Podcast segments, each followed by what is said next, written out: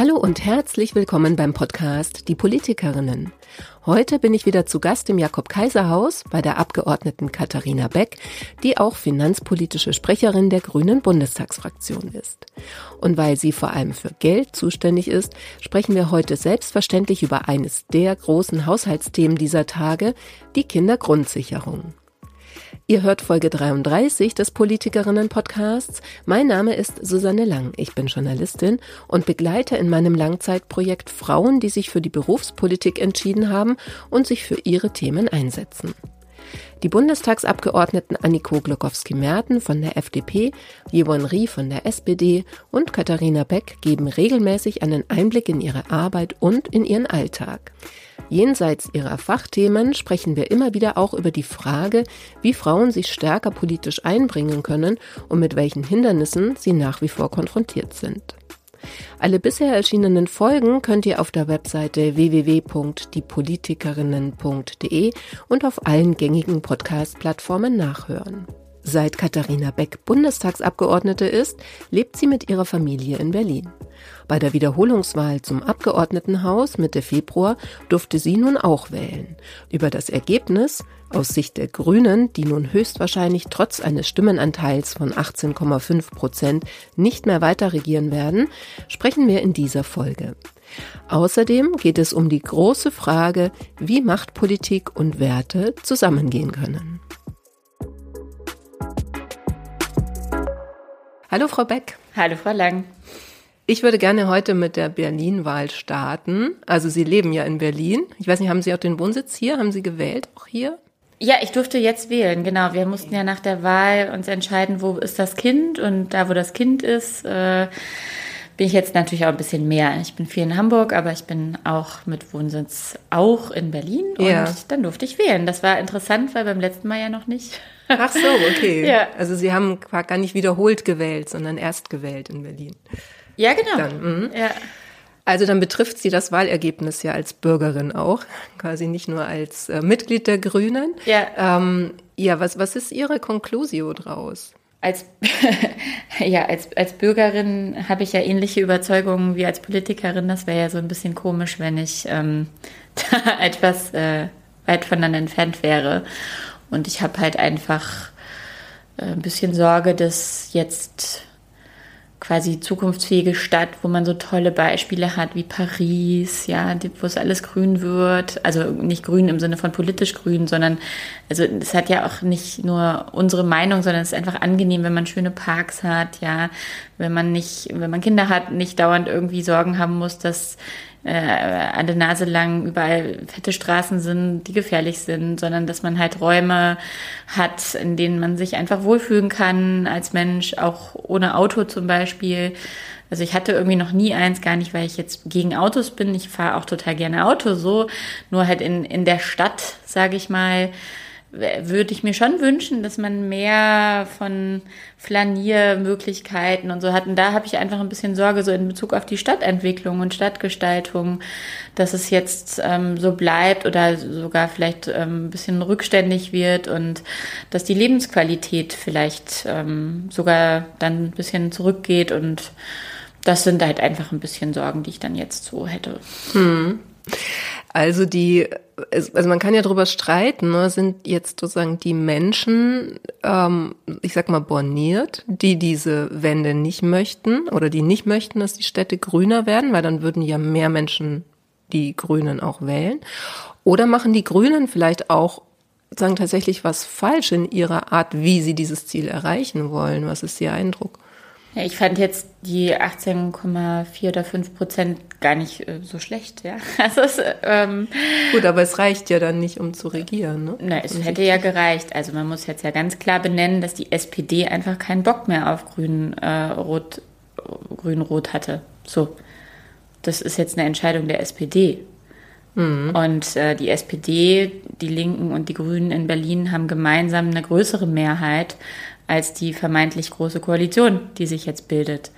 Und da haben wir gemeinsam eine Politik dieser Stadtentwicklung gemacht. So, und die SPD glaubt jetzt meiner Wahrnehmung nach, dass es für sie strategisch klüger wäre, mit der CDU zu koalieren. So. Und äh, es ist ja auch nicht so, dass nur die Grünen für so eine Stadtentwicklung stehen. Das meinte ich ja eben. Grünflächen heißt nicht grüne Partei, so, ne? sondern ich glaube, dass mehr als 18,5 Prozent der Menschen gerne an schönen Orten sich aufhalten. So. Ähm, und ähm, ja, insofern, was die Berliner Grünen gut oder nicht so gut gemacht haben, da möchte ich mir überhaupt keine Meinung zu bilden. Aber ich finde es schon sehr bemerkenswert, dass in der Dreierkonstellation ähm, die anderen beiden, also wir haben eigentlich kaum verloren. Wir konnten es zumindest halten, obwohl das ja eine Wahl war, wo die Leute zu Recht meiner Wahrnehmung nach sich gedacht haben, spinnen wir eigentlich, dass wir nochmal wählen müssen. Hier funktioniert ja wirklich nichts. So und deswegen, ich glaube, es ging hier auch nicht um Grünflächen oder nicht, um eine Lebensqualität, sondern um, äh, ich glaube, diese Strategie von, äh, dass Berlin endlich wieder funktioniert was die CDU sehr nach vorne gebracht hat. Also das hat selbst mich ja auch angesprochen. Ich will auch, dass Berlin funktioniert. Ja, ich weiß ja. halt nicht, ähm, ob, äh, ob die das dann auch wirklich hinbekommen, aber das war ja die Kampagne. Und ich glaube, gerade bei einer Wahl, die nicht funktioniert hat, zu sagen, wir, wir, wir machen, dass Berlin jetzt funktioniert, ähm, hatte ich auch jetzt bei den Analysen gesehen, dass das ein sehr entscheidendes Kriterium halt auch war. Und man werbe aber auch dazu sagen, die CDU haben jetzt ja nicht alle gewählt, sondern auch unter 30 Prozent. Ne? Also Deswegen ja, bitte ich ja, um ja. ein oder werbe ich für ein differenziertes Betrachten und die Gründe sind halt oft vielfältig und ich glaube, an der Stelle hatte man auch einfach keine Lust mehr, vielleicht wirklich auf einen SPD-geführten Senat, weiß ich nicht genau, aber das wirkte ja auch so ein bisschen so. Ja, also die, ähm, klar, nun, es ist immer jede Land Landeswahl oder Abgeordnetenhauswahl, das ist ja dann ähm, auch hier speziell, hat so ihre Besonderheiten. Aber was man sagen schon auch beobachten kann, ist ja so, nehmen wir mal das Beispiel Verkehrspolitik, dass die Grünen in den Wahlkampf gehen und sagen, wir wollen hier überall Tempo 30 und die restlichen sagen dann, ähm, oh Gott, ich will doch hier nicht überall Tempo 30, ich will mein Auto, ich brauche das, ich will zur Arbeit fahren, so, also die wähle ich schon mal nicht. Also ist Glauben sowas, Sie, dass das das einzige Kriterium für eine Wahl ist? Ähm, das einzige nicht, aber ich glaube, dass die Verkehrs- oder Verkehrspolitik als ein Beispiel von Klimaschutz, dass das eine große Rolle spielt, warum viele Menschen dann leider hier so konservativ sind, dass sie sagen, wir wollen unser Auto behalten, wir wollen weiterhin auf der Autobahn 300 fahren können, was natürlich niemand macht, aber egal, wollen wir. Und wir wollen eigentlich unser Leben so behalten, wie es ist. Wir wollen auch unsere Gasheizung behalten und wollen die nicht austauschen. So. Also quasi so ein Konservatismus, gegen den man vielleicht auch schwer ankommt? Ja, das mag sein. Also ich weiß ehrlich gesagt nicht genau, ob im letzten Wahlprogramm auch schon Tempo 30 war, aber da uns jetzt ungefähr gleich viele gewählt haben, weiß ich nicht, ob die Analyse stimmt, dass durch diesen Programmpunkt, der jetzt neu hinzukam, uns auf einmal weniger Leute gewählt haben. Bei uns haben ja ungefähr gleich viele gewählt. So, deswegen also das liegt immer so auf der Hand, die Medien erzählen diese Geschichte. Mhm. Ich selber habe mich auch gefragt, so sind diese Forderungen, die so vielleicht auch ähm, ja nicht so, das ist ja keine, also Tempo 30 fühlt sich wie eine Einschränkung an. Dahinter der nächste Schritt ist ja ähm, mehr Sicherheit, ne? weniger Abgas, also sauberere Luft. Ähm, Kinder können weniger gefährdet über die Straßen laufen, auch andere Menschen und äh, quasi so eine positive Vision verknüpfen halt dann erst im zweiten Schritt indirekt, glaube ich, weniger Leute damit.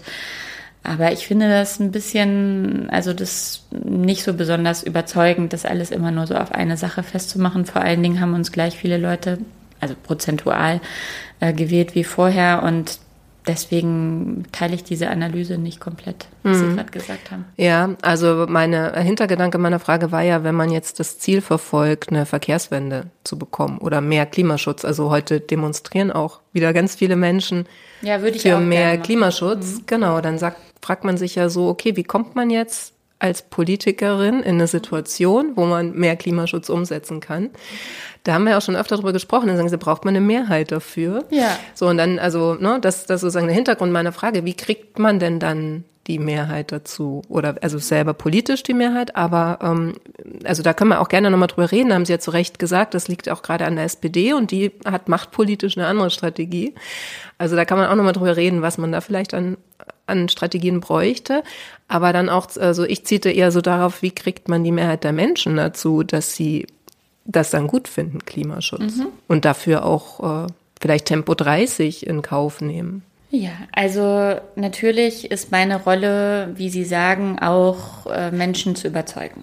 Ne? Und gleichzeitig wünsche ich mir, und das ist dann vielleicht auch Teil der Überzeugungsstrategie, dass Menschen von sich aus äh, Lust darauf haben. Weil, also ich mache jetzt doch mal das große Bild dann an der Stelle auf. Ja, wir haben, ähm, also die Kipppunkte kommen ganz nah gerade vom, vom Klimawandel. Der geht immer schneller voran, als man das so denkt. Es ist einfach es kann sehr angsteinflößend sein und ich glaube, deswegen gibt es auch vielleicht dann noch mal mehr ähm, Konservativismus, wie Sie gesagt haben, so, oh, ich will aber jetzt hier keine Veränderung, ja, also ich bleibe lieber beim Alten, auch wenn es jetzt nicht äh, perfekt ist so.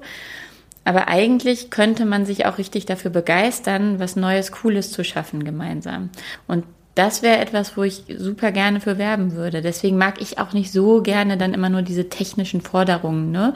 So, ich, ich äh, finde es schöner, wenn man zusammen versucht, eine positive Zukunft zu gestalten. Und ähm, das ist etwas, ich habe ja auch in dem Buch Green Ferry, das Ticket ins konsequent nachhaltige Wirtschaften, auch ein bisschen reflektiert über, wie Veränderung gehen kann. Und die Hirnforschung sagt uns eben, wenn man sich ja, also wenn man total in der Krise ist, aber der Klimawandel, der fühlt sich halt nicht physisch bei jedem Einzelnen sofort krisenhaft an, auch wenn äh, im Sommer die Binnenschifffahrt fast nicht mehr funktioniert, weil die Pegelstände in den, ähm, in den Gewässern zu niedrig sind und so weiter, haben wir trotzdem alle noch genug Güter gehabt. So, ne? ist, also ist die Wirtschaft ne, sieht es schon zum Teil, aber es ist halt so systemisch fühlt sich nicht so individuell an. Aber wir sind alle vernunftbegabte Menschen und ich glaube auch mehr als 18,5 Prozent der Menschen haben verstanden, dass das echt ein großes äh, Ding ist, wo wir schauen sollten, dass wir das als Gesellschaft hinbekommen. Und ich wünsche mir, dass wir es in Positive bekommen. Ich glaube an Eigenverantwortung.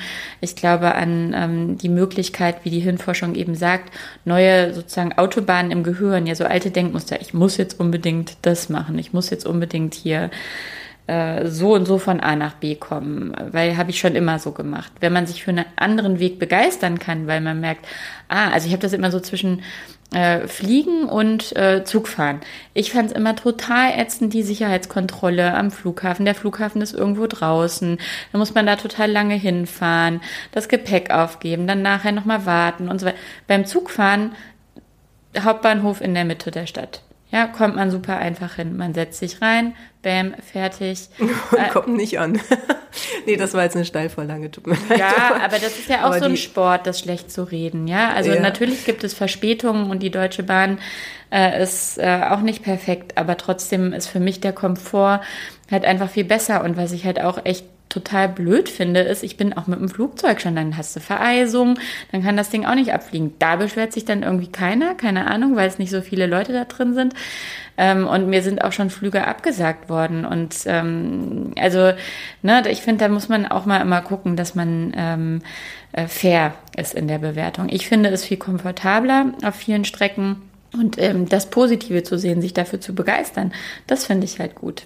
Ja, ja, ich habe nur das Gefühl, dass sie da nicht in der Mehrheit sind. also die nicht jetzt sie ähm, ähm, in der Partei, sondern äh, also das ist ja vielleicht auch manchmal das Frustrierende, dass viele Menschen nicht unbedingt drauf anlegen, das positiv zu sehen. Ne? Ja, aber nichts ist stärker als eine Idee, deren Zeit gekommen ist, um mal einen Kalenderspruch zu bemühen. Mhm. Und äh, also mir geht es ja im Endeffekt darum, dass mehr Menschen in Deutschland, in Europa, auf der ganzen Welt im Endeffekt ein gutes Leben führen können. Jetzt gibt es unterschiedliche Präferenzen pro Individuum, aber grundsätzliche Dinge wie eben ein lebenswertes Umfeld, ein Dach über dem Kopf, dass man die Möglichkeit hat, soziale Beziehungen einzugehen, dass man die Möglichkeit hat, seine Persönlichkeit zu entfalten, natürlich zu essen haben, ne? das sage ich zum Schluss, weil wir denken da fast ja gar nicht mehr drüber nach, mhm. äh, Grundbedürfnisse, aber eben halt auch die anderen, das sind wirklich uns alle, die Spezies Mensch, einende Bedürfnisse so.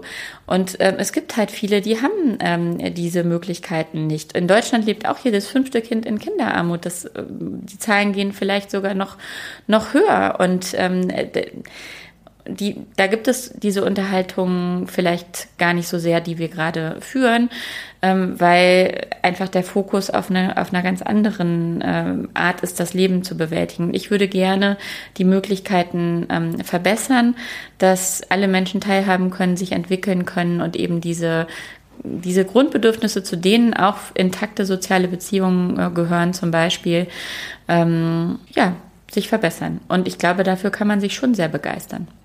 Sie haben jetzt ein gutes Stichwort gegeben, Kindergrundsicherung. Da wollte ich ja auch noch mit Ihnen drüber sprechen. Ähm, ich frage nochmal anders nach und greife diese, äh, diese Frage der Machtpolitik nochmal auch auf. Also die Grünen wollen die Kindergrundsicherung, die SPD möchte die Kindergrundsicherung, die FDP möchte sie nicht. Zumindest sagt Herr Lindner, das lässt sich alles so nicht bezahlen und das Konzept sei nicht ausgegoren. Also ich fasse das jetzt mal so zusammen. Ist es dann jetzt eine machtpolitische Frage, wer sich durchsetzt und wie man sich durchsetzt? Was glauben Sie? Ja, klar. Wie? Es geht um Geld, ne? Mhm. Die kostet je nach Ausgestaltung 12 Milliarden, wie auch immer. Ähm, und es geht aber meines Erachtens auch um Verlässlichkeit. Also wir haben das ja eigentlich miteinander vereinbart. Eben, deshalb frage ich nach. Ja. Und der Koalitionsvertrag genau. ist halt von Anfang an für die FDP gefühlt nicht bindend und nicht nur gefühlt. Ähm, das ist auch, ja. Jetzt kam ein Krieg und eine Krise. Ich glaube, manche Dinge muss man halt dann auch ein bisschen über den Koalitionsvertrag hinaus machen. Aber ich finde das einfach nicht in Ordnung das äh, so zu interpretieren, immer so, wie es einem gefällt.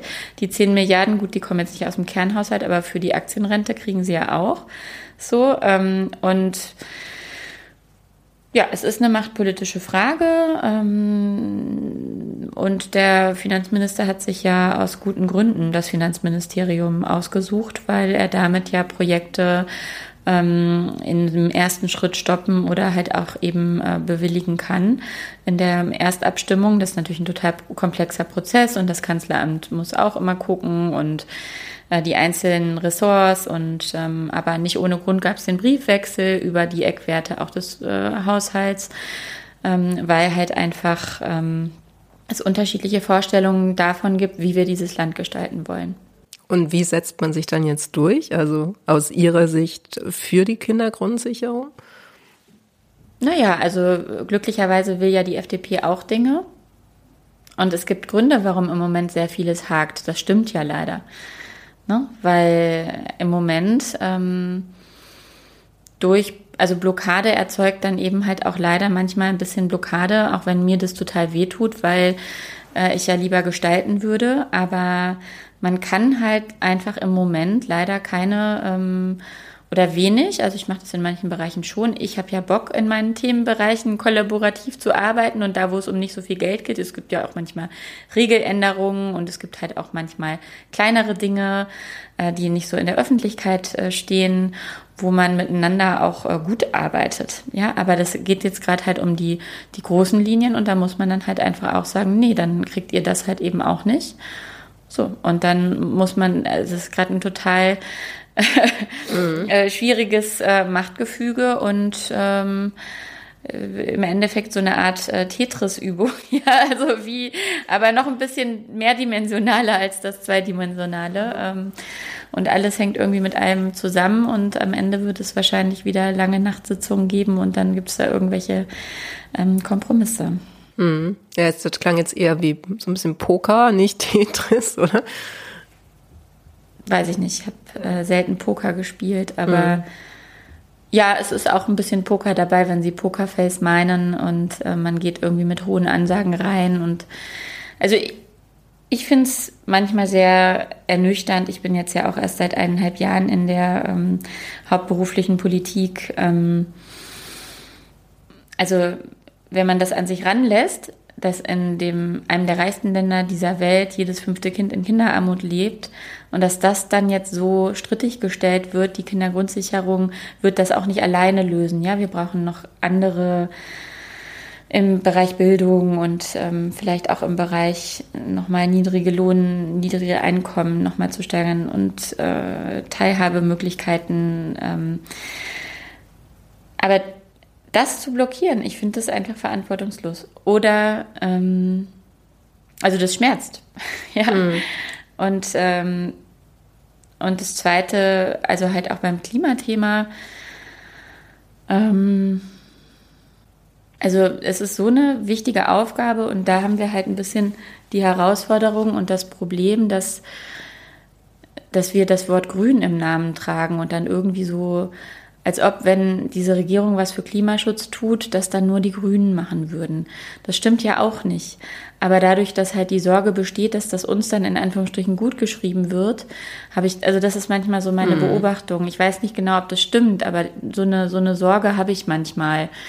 Ähm, und ich, ich würde mir würde mich freuen, wenn wir es mehr schaffen würden, auch die großen Themen gemeinsam als wichtig zu erachten und uns trotzdem Raum lassen, auch als Koalitionspartner in unseren Bereichen dann nochmal eigene Akzente zu setzen. Aber ähm, eigentlich gibt es doch im Sinne von Armutsbekämpfung, im Sinne von auch einer äh, besseren, florierenderen Wirtschaft, da habe ich ja überhaupt gar nichts äh, dagegen, ne? ein paar Rahmenbedingungen, ähm, fossile eben äh, zu reduzieren bzw. wegzubekommen und das Ganze auf einer pulsierenden erneuerbaren Energieinfrastruktur aufzubauen mit Wasserstoff und was weiß ich nicht was. So eigentlich ist das eine Zukunftsvision, die wir teilen. So ähm, und das Klimaschutz, also der Klimaschutz ist, auch wenn man es wirtschaftlich betrachtet, die das World Economic Forum da in Davos ähm, gibt einmal im Jahr so einen Risikobericht raus und das größte Risiko die nächsten zehn Jahre für die Weltwirtschaft ist nicht das, also die ganzen Top-Risiken beziehen sich auf Klimaschutz, die ersten drei und extreme Wetterevents und der vierte ist dann noch Biodiversität, ja. Das, also, das ist für die Wirtschaft ein Problem, mhm. ja. So und das kann man so und für die Menschheit und alles und so. Man muss aber nicht nur Eisbären mögen, um, um zu verstehen, dass das einfach wichtig ist. Und das stört mich manchmal, dass ich den Eindruck habe, ich kann das niemandem zuschreiben, dass dann manchmal aus Sorge, das könnte den Grünen zugeschrieben äh, werden, da weniger Engagement ist. Und das finde ich halt einfach sehr schade. Und ich möchte auch, wenn hier Leute zuhören von meinen Koalitionspartnern, sagen, dass ich nicht weiß, ob das stimmt. Das ist so ein bisschen ja. mein Eindruck und ich möchte wirklich einladen, dass wir es gemeinsam zum Thema machen und alle damit strahlen können. Ja, ich will damit gar nicht alleine strahlen. Ja, das ist, äh, bringt mich sozusagen auf die nächste Frage, sind da die Grünen vielleicht auch zu gut? Also tatsächlich im moralischen Sinne, ja? Also zu werteorientiert. Wieso? Inwiefern? Na, nicht zu, ja, das führt dann automatisch zu Ernüchterung, das meinte ich. Aber das ist ja dann die, die richtig auf der Metaebene die Frage, wie viel Wertvorstellung, Moral ist in der Politik dann überhaupt wie soll ich sagen, also überlebt dann da noch, ne? Wenn man sich, also das, was Sie beschreiben, ist, finde ich, ein ganz schönes Beispiel. Es müsste halt bestimmte Dinge sind ja, müssten, müsste es eigentlich einen parteiübergreifenden Konsens geben, dass man das als Ziel verfolgt und dann vielleicht ja gerne aus Wettbewerbsgründen unterschiedliche Wege, wie man diese Ziele erreicht. Aber man hat ja so das Gefühl, eben was Sie ja beschreiben, man bekommt den Eindruck, Klimaschutz ist was, was die Grünen wollen und wenn sie den bekommen, dann ähm, bekommen wir aber was anderes dafür. Oder wir müssen aufpassen, dass die nicht zu viel davon bekommen, weil sonst naja, wird es denen Ziel sind sich ja alle einig. So, aber es geht schon auch dann um die Maßnahmen, ne? Und wenn jetzt irgendwie in so einem Papier der FDP-Fraktion steht, noch länger den CO2-Preis auszusetzen. Und das einzige Mittel, was die FDP immer benennt, um Klimaschutz zu betreiben, der Preis ist, den auch ich als sehr wichtiges Instrument erachte. Und wenn man den dann aussetzen will, dann macht man, wenn das das einzige Instrument ist, was man haben will, gut, es gibt noch den Zertifikatehandel, aber dann so, dann, dann bleibt dann ja nicht mehr so viel übrig, ne, was man macht. Und ähm, ja, aber wir machen zusammen den Ausbau der erneuerbaren Energien.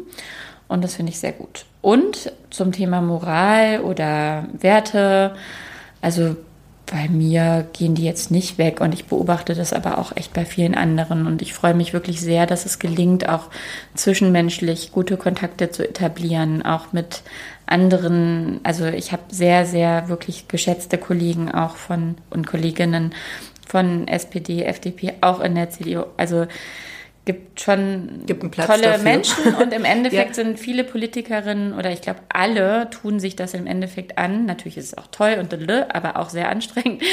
Ähm, alle tun sich das an und machen das ja, weil sie was bewegen wollten und auch wollen. So und ähm, da bin ich auch nicht so die Freundin davon, das immer alles so schlecht zu reden. Hm. Habe ich es jetzt schlecht geredet? Hm, weiß ich nicht genau. Aber die Fragen, die sie sich, die sie stellen, stellen sich ja, glaube ich, viele. Ja. Ne? Und ich habe das ja auch beschrieben, dass es auch eine Tendenz gibt dazu. So, das ist halt aber einfach alles ambivalent. Ja. Ne?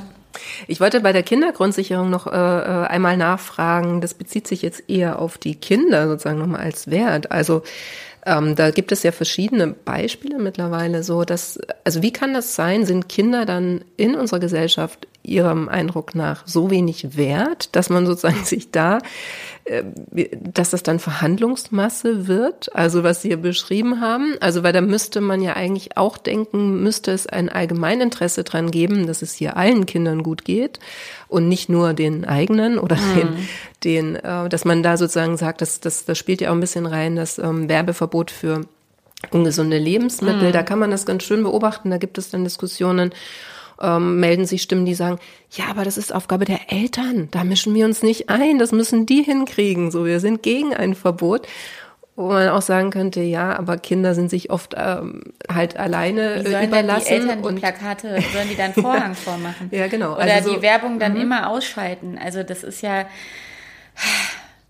Also woher kommt das, dass Kinder sozusagen, dass man so wenig gesellschaftliche Verantwortung spürt für Kinder hier? Was glauben Sie?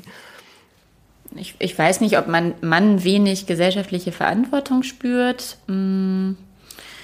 Also, keine Ahnung. Also einmal, wenn man keine hat, ja, also ich, ich habe immer gesagt, man kann alles machen und verstehen, sich aneignen und ich finde Argumente so von wegen, ne, man hat, jemand hat den und den Beruf, dann kann der ja nichts wissen über irgendwas anderes das finde ich meistens nicht überzeugend, weil ich schon, ich glaube an die Empathiefähigkeit von Menschen, ich glaube an, äh, dass man sich was anlesen kann, dass man sich in Dinge reinarbeiten kann und dass man sich auch reinversetzen kann.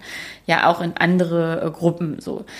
Ähm, ich glaube beim Thema äh, Kinder ist es schon nochmal, also man, da kann man sich auch reinversetzen, aber nicht so ganz. Also diese 24-7 Verantwortung, die man dann hat, das hat sich ja bei mir auch verändert vor gut eineinhalb Jahren. Das konnte ich mir vorher einfach nicht so doll vorstellen, was das heißt, ja. Und ich habe dann noch viel besser verstehen können, warum Kinder in der Pandemie so wenig berücksichtigt wurden. Unter anderem, weil, glaube ich, einige ähm, in der Führung des Landes auch keine haben. So, ich glaube, das ist halt ein so ein Ding und ich benenne das gar nicht so vorwurfsvoll. Ich glaube, das ist einfach schwer verständlich, mhm. auch was das bedeutet, ne? Um, Homeschooling die ganze Zeit zu machen und dann noch nebenbei arbeiten. Also wie, ich, das musste ich ja gar nicht, weil ich ja in der Pandemie äh, erst schwanger geworden bin. Aber ähm, so, also einmal so ein bisschen so da fehlt vielleicht manchmal an entscheidenden Stellen einfach die Selbsterfahrung und ähm, dann gibt es schon auch, glaube ich, das Problem, dass Rentnerinnen wählen dürfen und Kinder nicht. Also wenn man halt äh, als äh, Partei braucht man ja Wahlen, um gestalten zu können. Also muss man, mhm. also die Kinder muss man nicht überzeugen, sondern man muss irgendwie die Rentnerinnen und Rentner überzeugen, dass Kinder wichtig sind. Ähm, und natürlich auch alle Eltern, die das ja eh auch wissen. Ähm, also da sehe ich einfach so ein strukturelles Problem an der Stelle. Ähm, und ansonsten habe ich jetzt keine statistischen Daten, die da irgendwelche guten, guten Antworten liefern. Ähm, aber ich weiß halt auch jetzt nicht strukturell, ob es zu wenig äh, Kinderpolitik gibt. Aber ich finde halt einfach beim Beispiel Kindergrundsicherung oder halt eben auch Bezahlung von Erzieherinnen oder so gibt es durchaus jetzt Indizien, dass es vielleicht schön wäre, wenn dort eine mehr gesamtgesellschaftliche Verantwortung übernommen würde. Ja, also mein Eindruck, ich habe jetzt auch nicht so die Antwort drauf, deshalb frage ich das gerne, mal auf die Antworten gespannt bin, äh, neugierig bin. Aber ähm, also das ist halt sehr vorherrschend hier, dass Kinder Privatsache sind. Also einfach von der Grundeinstellung. Mhm. Das ist ja auch nicht per se falsch, ne? Mhm. dass mir in meine Erziehung oder in die Erziehung von, von uns, mein Mann und mir, nicht äh, ständig reinregiert wird. Das ist ja völlig in Ordnung so. Aber wenn man, äh, sagen die Kehrseite ist halt, wenn man sagt, Kinder sind Privatsache, das ist halt meine Verantwortung. So, und dann bin ich aber auch alleine gelassen damit. Ne? Ja. Das ist ja im Corona war das ja auch ganz schön zu sehen. Das ist dann meine Sache, wie ich das alles hinbekomme. Mhm. und ähm, also ich glaube auch, das liegt stark daran, dass, dass die Mehrheit keine Kinder hat oder dass es sehr wenig Kinder hier gibt, ne, die dann zumindest auch in diesen entscheidenden Führungspositionen sind, Politik oder Wirtschaft. Mhm. Aber da ist ja dann so die Frage. Ähm, Wobei die Mehrheit, aber also ne, einfach, glaube ich, also von den Entscheidern, von den, weil ich kenne sehr viele äh, Konzernvorstände oder so, die auch Kinder haben, ne? Aber kümmern die sich auch um die Kinder? Das kann ich ja. jetzt nicht abschließend sagen, ja. aber nee, das wird jetzt auch zu weit. Aber ähm, genau, aber das wird ja dann ja auch, also letzten Endes wäre es ja aber dann Fortschritt, wenn zumindest mehr Eltern in der Politik wären, oder? Kann man das so draus, kann man das äh, draus ja, schlussfolgern? Genau, sind ja auch viele. Es waren halt einfach bei den Entscheidern bei den Top, Top, Top-Entscheidern, glaube ich, äh, gab es vielleicht mal ein bisschen zu wenig davon. Äh, das ist ein Aspekt. So, einer. Und Sie glauben daran, dass die Grundsicherung kommt für Kinder? Krieg, kriegen Sie das durch? Also die SPD und wir kämpfen sehr dafür und eigentlich auch einige in der FDP und wir haben das miteinander vereinbart und ich und wir und viele in dieser Koalition werden sehr, sehr, sehr, sehr, sehr, sehr vehement uns dafür einsetzen. Gut, dann werden wir darüber wahrscheinlich auch noch, noch mal sprechen. 2024? 25? Ja, genau. Ja, ja, okay. Doch, also genau. Der Zeitplan ist, glaube ich, der Beschluss im nächsten Jahr. Dieses Jahr wird ja noch das Konzept, es gibt ja sehr viele oder einige ähm, Aspekte ne, in, der, in ja. der Kindergrundsicherung, die auch ja noch diskutiert werden müssen. Das ist auch nicht zu kritisieren, sondern gut, dass dort jetzt die genaue Ausgestaltung auch in einer Abstimmung zwischen mehreren Häusern gemacht wird. Das ist gut und nicht schlecht, wie das zum Teil dar dargestellt wird. Mhm. Ähm, das wird halt gerade noch ausgearbeitet. Und deswegen kann man auch nur sagen, dass es circa 12 Milliarden kostet, weil eben manche Stellhebel noch ähm, genau auszugestalten sind. Okay, ja, vielen Dank, Frau Beck. Gerne, Frau Lang. Schön, dass auch ihr dabei wart bei dieser 33. Folge des Politikerinnen-Podcasts. Diesmal waren wir zu Gast bei Katharina Beck im Jakob-Kaiser-Haus in ihrem Abgeordnetenbüro. Falls ihr Folgen verpasst habt, könnt ihr die natürlich gerne nachhören. Ihr findet sie alle auf der Webseite www.diepolitikerinnen.de. Dort könnt ihr übrigens auch einen Newsletter abonnieren und auf allen gängigen Podcast-Plattformen. Falls euch der Podcast gefällt, empfehlt ihn gerne weiter, liked ihn, äh, bewertet ihn auf den äh, Plattformen und wir hören uns in den nächsten Märzfolgen wieder. Bis dahin, macht's gut.